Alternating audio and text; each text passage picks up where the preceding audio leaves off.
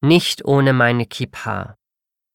Mein Alltag in Deutschland zwischen Klischees und Antisemitismus von Levi Israel Uferfilge.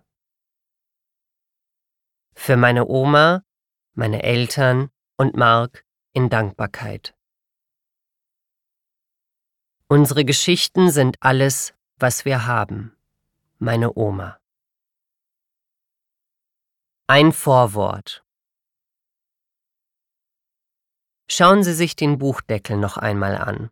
Das ist alles, was eine fremde Person auf der Straße, im Supermarkt, im Zug, im Café, am Strand, an der Bushaltestelle, im Hörsaal und im Wartezimmer sieht. Eine Kippa auf einem Hinterkopf, eine Projektionsfläche, den Vertreter aller Juden und Zerrbilder von Juden, den Staat Israel auf zwei Beinen und eine fleischgewordene Verschwörungstheorie ein Fabelwesen, keinen Menschen, keine Person mit einem bestimmten Charakter oder eigener Geschichte. Dieses Buch ist eine Sammlung meiner eigenen schlechten, auch guten, traurigen, auch heiteren Erfahrungen damit, in diesem Land als Jude sichtbar zu sein und damit, was es bedeutet, mit einer Zielscheibe auf dem Hinterkopf zu leben. Es sind Erzählungen davon, wie die Kippa zu meinem Kopf kam und wofür es sich lohnt, sichtbar jüdisch zu bleiben. Auch Erzählungen davon, warum das mitunter so weh tut.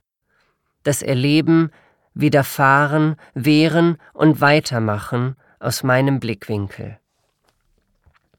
Ich fürchte, wenn ich nicht aufschriebe, was mir widerfährt, hätte ich das zweifelhafte Glück, es zu verdrängen. Doch daraus würde niemand etwas lernen, und würde ich mich unsichtbar machen, gäbe es das Problem noch immer, aber mich nicht mehr ganz. Ich erinnere mich nicht mehr, was die erste antisemitische Tat war, die ich erlebt habe.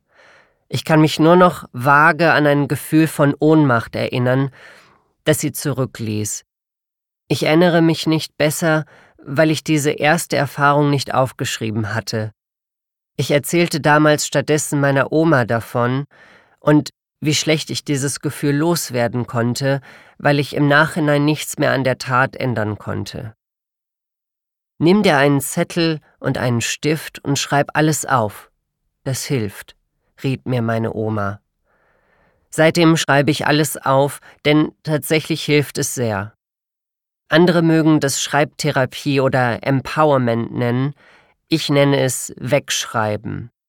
Ich tat dies lange nur für mich selbst in Notizbüchern, später in Notizen auf dem Smartphone. Doch irgendwann reichte das nicht mehr, und so teilte ich meine Notizen vor etwa zehn Jahren zum ersten Mal auf Facebook, später auch auf Twitter.